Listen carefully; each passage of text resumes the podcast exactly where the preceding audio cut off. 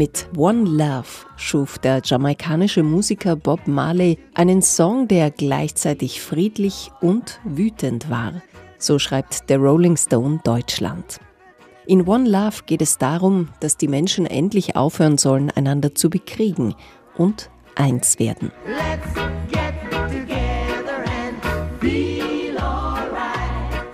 Vor zwei Wochen ist unter dem Titel One Love ein neuer Film in unseren Kinos angelaufen.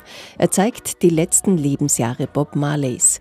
Das vermutlich politisch motivierte Attentat, das 1976 auf ihn verübt wurde, seine Zeit in Europa und seinen legendären Auftritt beim One Love Peace Concert 1978 in Kingston, bei dem er die Chefs der verfeindeten politischen Lager zu einem Handschlag auf die Bühne holte. Das kleine Jamaika stand damals als Schauplatz des Kalten Krieges am Rande eines Bürgerkrieges. Der Film One Love bezieht sich auch auf Bob Marleys Sendungsbewusstsein als Botschafter einer größeren Sache und auf seine Spiritualität. In Interviews zitierte er gerne Bibelworte, auch seine Liedtexte sind gespickt mit Namen und Begriffen aus dem Alten Testament, von Armageddon bis Zion.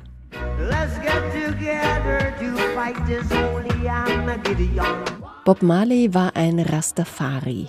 Und was die Bibelzitate in diesem Zusammenhang bedeuten, wie es sich mit Dreadlocks und Marihuana verhält und was Rastafari eigentlich ist. Philosophie, Religion, Befreiungsbewegung.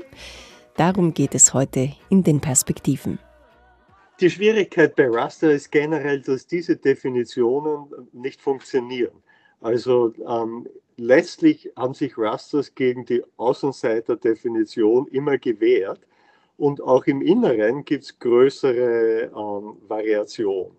Damit ist es schwierig für Soziologen oder Sozialwissenschaftlerinnen oder Theologinnen zu sagen, Raster ist Doppelpunkt und 1, 2, 3, 4, 5 sagt Werner Zips. Er ist Ethnologe, Professor am Institut für Kultur- und Sozialanthropologie der Universität Wien und forscht seit 40 Jahren über Rastafari. Ich kann nur sagen, mehrheitlich würden Rastas in Jamaika insbesondere, von wo diese Philosophie ausgegangen ist, sich als Philosophie und Kultur bezeichnen und nicht als Religion. Manche würden sogar sagen, Religion ist Babylon, also das, was sie als die Gegenwelt ablehnen. Ja? Aber nicht alle. Berühmte Reggae-Musiker wie der Burning Spear redet im Interview mit mir persönlich, also erste Hand Info, immer wieder von der Rasta Religion. Und das ist mir öfter bei Rasta begegnet. Aber die Mainstream-Meinung in Jamaika wäre, Rasta ist eine Philosophie und Kultur, keine Religion. Und vielleicht mit einem Satz noch, warum das so wichtig ist, weil sie Religion mit Glauben verbinden. Rastafari aber einen ähm, Rationalitätsanspruch stellt, letztlich sogar so einen universellen Rationalitätsanspruch. Und dieser bedingt, dass man es auf eine Philosophieebene betrifft. Wenn man das hiesigen Philosophen sagt, naja, die entgegnen sofort, naja, der, ist eine Folk-Philosophie, also eine Art Volksphilosophie. Ja? Aber natürlich, dieser Standpunkt ist ein wenig arrogant, weil der bedeutet in mancher Hinsicht, dass das nur westliche akademisch ausgebildete Philosophinnen, ich verwende jetzt der Einfachkeit halber ähm, das Innen für beide ähm, oder für alle, mit, mit wie auch immer, Sterndal, großem I, mir ganz gleich, dass sozusagen nur die diesen Anspruch haben. Und Rastas sehen das natürlich anders, weil sie sich auf philosophische Texte und Quellen berufen und letztlich die Bibel auch nicht eins zu eins übernehmen, obwohl sehr viel auf der Bibel, insbesondere dem Alten Testament, aufbaut, aber quasi die Bibel durch eine postkoloniale Brille, ich würde jetzt sozialwissenschaftlich sagen, dekonstruieren. Das heißt, umgangssprachlicher gesagt, hinterfragen, überprüfen, ob das auch ihren eigenen Erfahrungen, und zwar nicht nur ihren individuellen eigenen Erfahrungen, sondern auch ihren kollektiven Erfahrungen, beginnend mit der Verschleppung aus Afrika, sprich mit der Sklaverei, entspricht oder nicht. Aus diesen Erfahrungen heraus werden biblische Begriffe wie Babylon oder Zion in der Rastafari neu interpretiert. Um sich diesem Verständnis anzunähern, muss man in die jamaikanische Lebenswelt des 18. Jahrhunderts eintauchen, sagt Werner Zips. Damals gab es im Wesentlichen nur ein Buch, das Versklavte zur Verfügung hatten. Diejenigen, die lesen und schreiben konnten. Und das war die Bibel und oftmals durch die fundamentalistischen Kirchen, die in Jamaika Missionierung betrieben haben, das Alte Testament. Und jetzt haben Menschen natürlich geschaut, wo sind ihre Erfahrungen in diesem einzigen Buch, das sie hatten, in dieser einzigen schriftlichen Quelle präsent.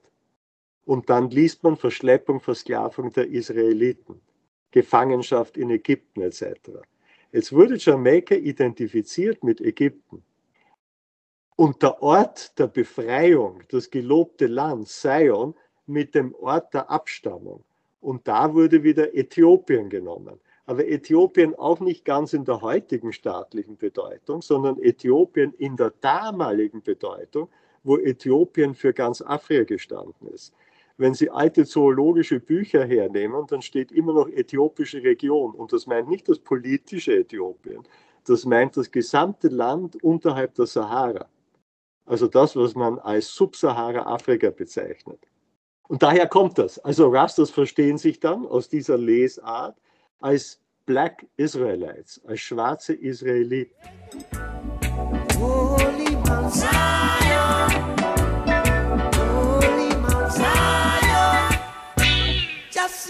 in Mount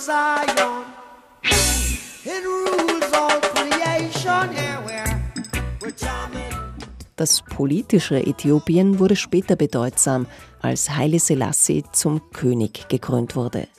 Für die Rastafari ist er der Messias oder Gott, Jah, so Werner Zips. Auch hier wieder müssen Sie sich vorstellen, Menschen im, im 18. und 19. Jahrhundert, die nur das Alte Testament haben, die Gott als Jahwe oder Jah sozusagen erfahren und die jetzt versuchen, das, was alle anderen Menschen auf der Welt machen, Gott in ihrem eigenen Image oder Bildnis darzustellen. Also sie werden keine Hindu-Gottheiten finden, ähm, die weiße sind. Und wenn Sie Jesus Christus anschauen, obwohl es unwahrscheinlich ist, dass er so weiß war, wird eben auch im, im Katholizismus und auch in anderen ähm, christlichen Traditionen als weiße Person dargestellt. Und Menschen in der Diaspora hatten das als einzige nicht. Die mussten den weißen Christus quasi verehren. Und daher in Rasta war diese Idee, auch einen Gott nach dem eigenen Bildnis zu konstruieren. Und diese Gottheit wurde dann verstanden als Heile Selassie, als allerdings auch weltliche Gottheit. Ja, also ein, ein Mensch, wenn man so will, mit einer göttlichen Spiritualität und einer göttlichen Wurzel. Das ist relativ komplex, dieser Gottesbegriff. Dann hat Jah den zweiten Begriff bekommen, Rastafari. Und da steht dann für Ras, das ist der äthiopische Titel für Prinz, und Tafari, das ist der ähm, Geburtsname von Haile Selassie. Haile Selassie ist ja der Krönungsname. 1930 wird Tafari Makonnen zu König Haile Selassie, dem Herrscher über Äthiopien, das damals einzige unabhängige afrikanische Land südlich der Sahara. In Jamaika können die Menschen zu dieser Zeit von Freiheit nur träumen. 1930 in Jamaika, wo Haile Selassie gekrönt wurde, als siegreicher Löwe vom Stamme Juda, Conquering Lion of the Tribe of Judah, der in der Bibel vorkommt. Ja? Im Alten Testament. Zu diesem Zeitpunkt waren Menschen in äh, Jamaika zwar schon beinahe 100 Jahre nicht mehr versklavt, aber natürlich noch in einer völlig untergeordneten und entrechteten Stellung, konnten sich nicht selbst regieren, Kolonialismus, konnten nicht wählen, äh, waren in Knechtschaftsverhältnissen im Wesentlichen. Und die Sklaverei hat zwar geendet, ähm, 1834 mit einer Übergangszeit dann 1838. Aber 100 Jahre später waren auch noch Sklaverei ähnliche Verhältnisse. Also wie ich in den 1980er Jahren erstmals nach Jamaika gekommen bin und dort dann gute Freunde äh, gewonnen habe, haben die teilweise noch auf denselben Zuckerrohrplantagen gearbeitet, auch noch in denselben Baracken, die aus der Sklaverei gestammt haben. Die Menschen waren in Schlafräumen von über 20, 30, Schlafkojen. Ähm, für persönliche Gegenstände war kein Platz. Und das Monatsverdienst, ich habe es jetzt nur noch in Schilling parat, österreichisches Schilling, weil das war 1984, waren unter 1000 Schilling, also heute 70 Euro. Äh, für manchmal 10, 12 Stunden auf der Plantage Zuckerrohr schneiden, bei tropischen Temperaturen. Also das waren schon Bedingungen, die tough waren. Also man muss sich diese Verhältnisse wirklich vorstellen, damit man sich da reinleben kann und, und letztlich auch die Philosophie von Raster und diesen Unterdrückungsgedanken verstehen kann. Das ist nicht dasselbe Gerede wie heute bei Vogue. Das, das sind reale Unterdrückungserfahrungen, die auf allen Ebenen ähm, stattgefunden haben.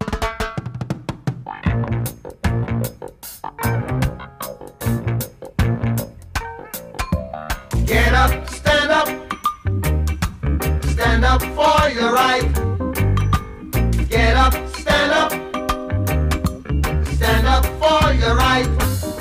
Für Unterdrückung steht in der Rastafari der Begriff Babylon, erklärt der Ethnologe Werner Zips. Babylon als Synonym für Enteignung, Entfremdung, Unterdrückung wird von Rasta symbolisch aufgeladen und dann in den eigenen historischen und kulturellen Kontext gebracht, der wieder durch die Erfahrung der Sklaverei oder der Versklavung geprägt ist.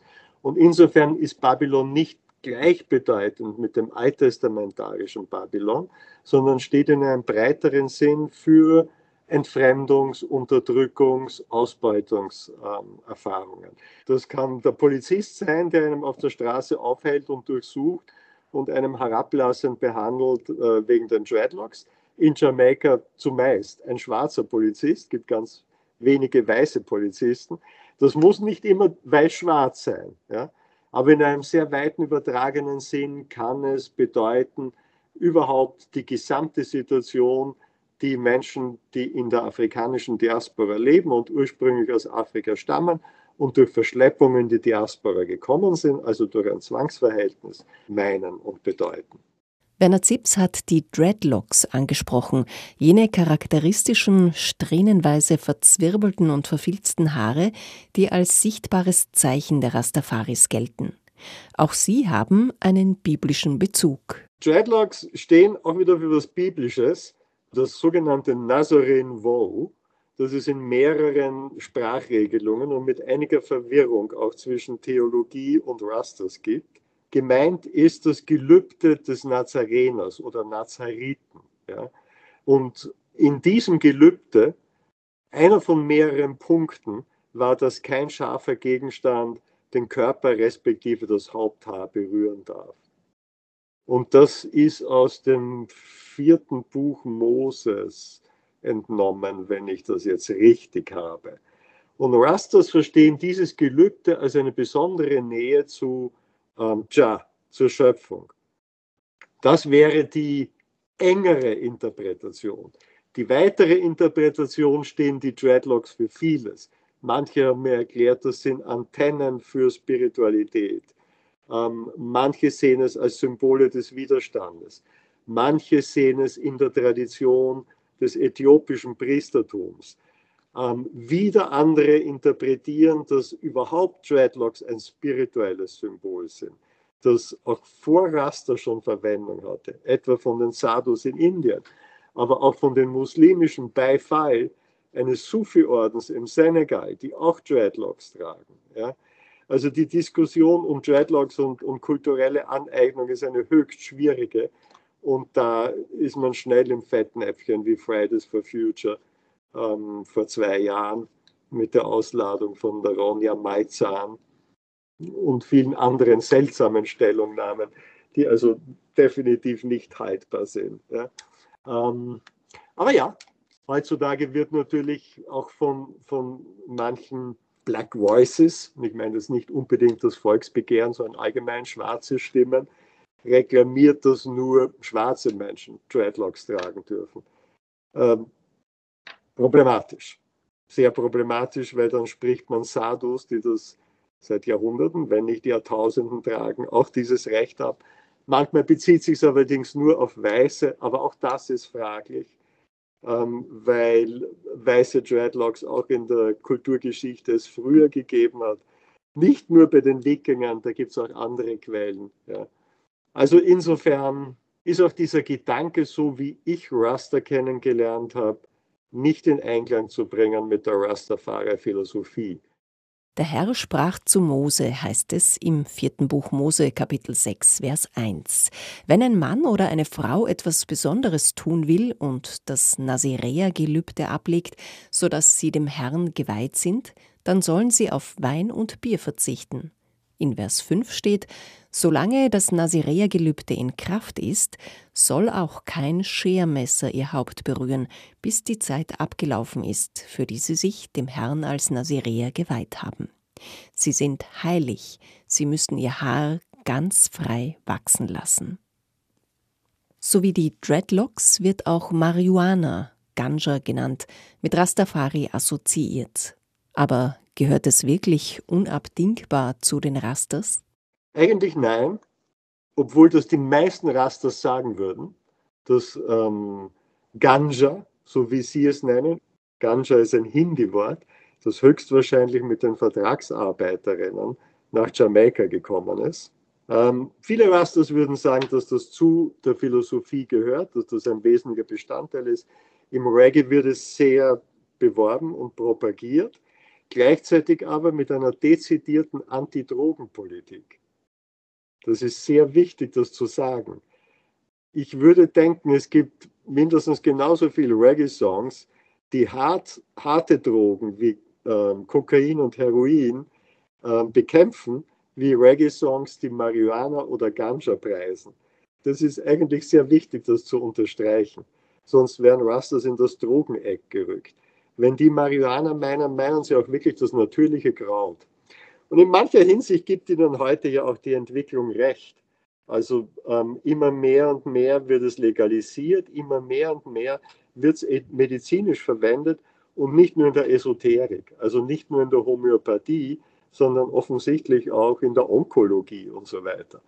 Wichtig ist aber zu sagen, es gibt Rastas, die sagen, nein, ist kein Bestandteil von Rastafari. Man kann das verwenden, aber muss nicht. Und etwa Muta Baruka, über den ich gemeinsam mit dem Sebastian Schwager ein Buch geschrieben habe, das so eine, eine wichtige Führungsfigur ähm, letztlich in der Bewegung ist, oder sagen wir mal so etwas wie ein, wie ein Elder von Rastafari. Dieser Muta Baruka sagt, nein, er raucht kein Ganja, hat das noch nie verwendet. Also ich würde mal sagen, obwohl tausende Reggae-Songs Ganja hoch, hochleben lassen, es bedarf einer gewissen ähm, Korrektur. Das ist kein wesentlicher Bestandteil von äh, Rasta. Kommen wir noch einmal zurück zu den biblischen Referenzen in der Rastafari. Im ersten Buch Mose, Kapitel 49, ruft Jakob kurz vor seinem Tod seine zwölf Söhne zu sich. Er segnet sie und es heißt, Sie alle sind die zwölf Stämme Israels.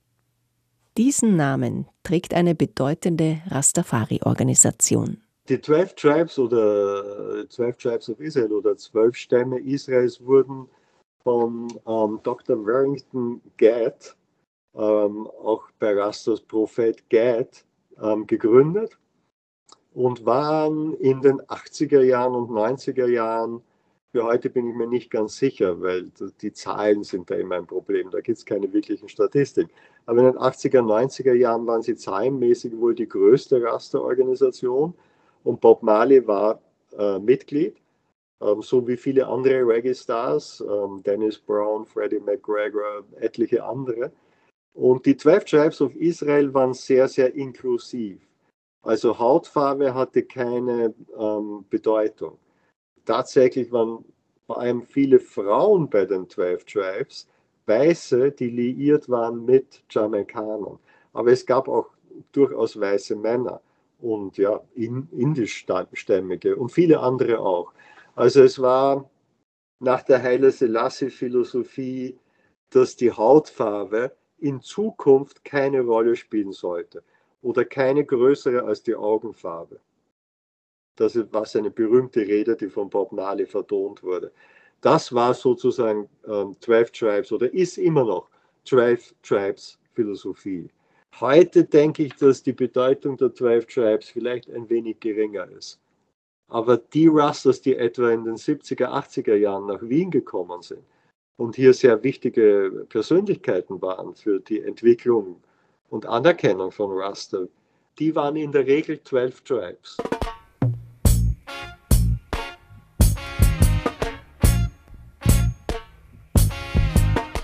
Until the philosophy which old one race superior and another inferior is finally and permanently discredited and abandoned.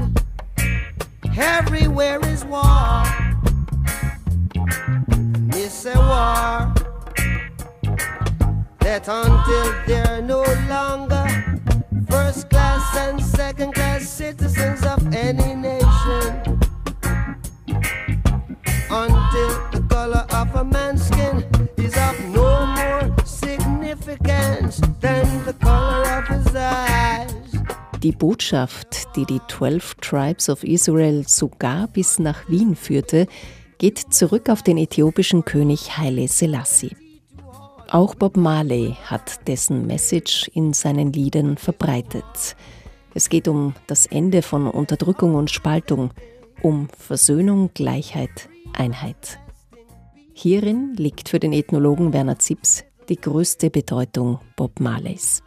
Die weltweite Bedeutung lag schon darin, dass er diese Idee der Gleichheit der gesamten Menschheit und der Befreiung aller Menschen aus dem Kolonialismus wie sie Haile Selassie seit Beginn der ähm, UNO um die Welt getragen hat, dann in die Populärkultur überführt hat. Und ich meine, er hat sich verstanden als eine Art Botschafter von Haile Selassie. Es gibt kein Konzert von Bob Marley, das nicht mit den Worten beginnt, Greetings in the name of His Imperial Majesty Emperor Haile Selassie. Also er hat sich immer als dieser Botschafter verstanden. Und wenn man dieses Verständnis ähm, erfahren will, dann muss man sich die Originaltexte von Haile Selassie zu Zeiten ähm, der UN-Gründung, aber letztlich dann auch später auf seinen monatelangen Weltreisen vor Augen führen. Das war eine Person, die in den 1950er Jahren eine Wichtigkeit hatte, die man heute nicht mehr verstehen kann, nicht nachvollziehen kann. Meine selige Mutter stand 1954 auf der Maria-Hilfer-Straße und hat dem Haile Selassie wie zehntausende andere Wienerinnen zugejubelt. Und die war ganz bestimmt keine antikoloniale äh, Freiheitskämpferin, ganz im Gegenteil. Ja. Also im Prinzip war Haile Selassie sowas wie eine Friedenshoffnung. Also damals kannte man dieses Gedankengut und es war sehr ähnlich zu dem, was ein Dag Hammarskjöld ähm, etwa vertreten hat. Und ja, natürlich auch andere berühmte Führungspersönlichkeiten wie Nelson Mandela, Martin Luther King, Mahatma Gandhi etc. Aber Haile Selassie hatte eine Sonderstellung, weil der hatte einen unabhängigen Staat, der noch dazu sozusagen ins Alte Testament, in die Bibel reinspielt, wo Äthiopien immer wieder erwähnt wird. Hatte also diese spirituelle Komponente. Und es war also eine Philosophie, die die Spaltung der Menschheit in sogenannte Rassen, die eine freie Konstruktion, eine freie Erfindung sind, wie uns die Naturwissenschaft nachvollziehbar lehrt, ist genetisch nicht festmachbar, also ist haltlos. Ja. Ähm, Haile Selassie hat das vorweggenommen. Also aus der Naturwissenschaft kam diese Einsicht, soweit ich es weiß, erst mit Beginn der 1990er Jahre. Bei Haile Selassie ist die in den 60er Jahren und letztlich schon davor bei den Reisen in den 1920er Jahren präsent, ja, weil er ja auch ähm, eine katholische Erziehung hatte, obwohl er selber äthiopisch-orthodox war und in einer Region aufgewachsen ist, die mehrheitlich muslimisch war. Also diese Vorstellung, dass diese Spaltung der Menschheit in Religionen, Hautfarben, Geschlechter, ähm, Generationen nur katastrophale Auswirkungen haben kann, die gibt es bei Haile Selassie schon sehr, sehr früh. Und auch wieder Bob Marley als so etwas wie ein Sprachrohr dieser Philosophie, dieses Gedankenguts, das damals sehr einflussreich war, hat das in die Musik gebracht. Und natürlich, wenn man in der heutigen Zeit sich umblickt, man kann das nicht stark genug unterstreichen. Das ist ein ganz wesentliches Gedankengut, wo die Skismen ja durch alle Gruppierungen gehen. Also nicht nur rechts, links, wobei ja oft auch mal nicht ganz so leicht mehr zu unterscheiden ist, was jetzt rechts und was links ist, sondern letztlich auch durch die Religionen. Das erleben wir gerade dramatisch ja, mit dem Nahostkonflikt oder durch die Generationen oder durch Unis oder ähnliche Dinge, wo jeder im Namen einer winzig definierten Identität sich vom anderen distanziert und damit einen Schism, eine Spaltung schafft. Wenn man auf Bob Marley hört und diese Bedeutung wahrnehmen will, dann findet man sie hier, in dieser kleinen Formulierung, I'm tired of your ism, schism game. Ich bin es leid und müde von deinen Ismen und deinen Schismen belastet zu werden.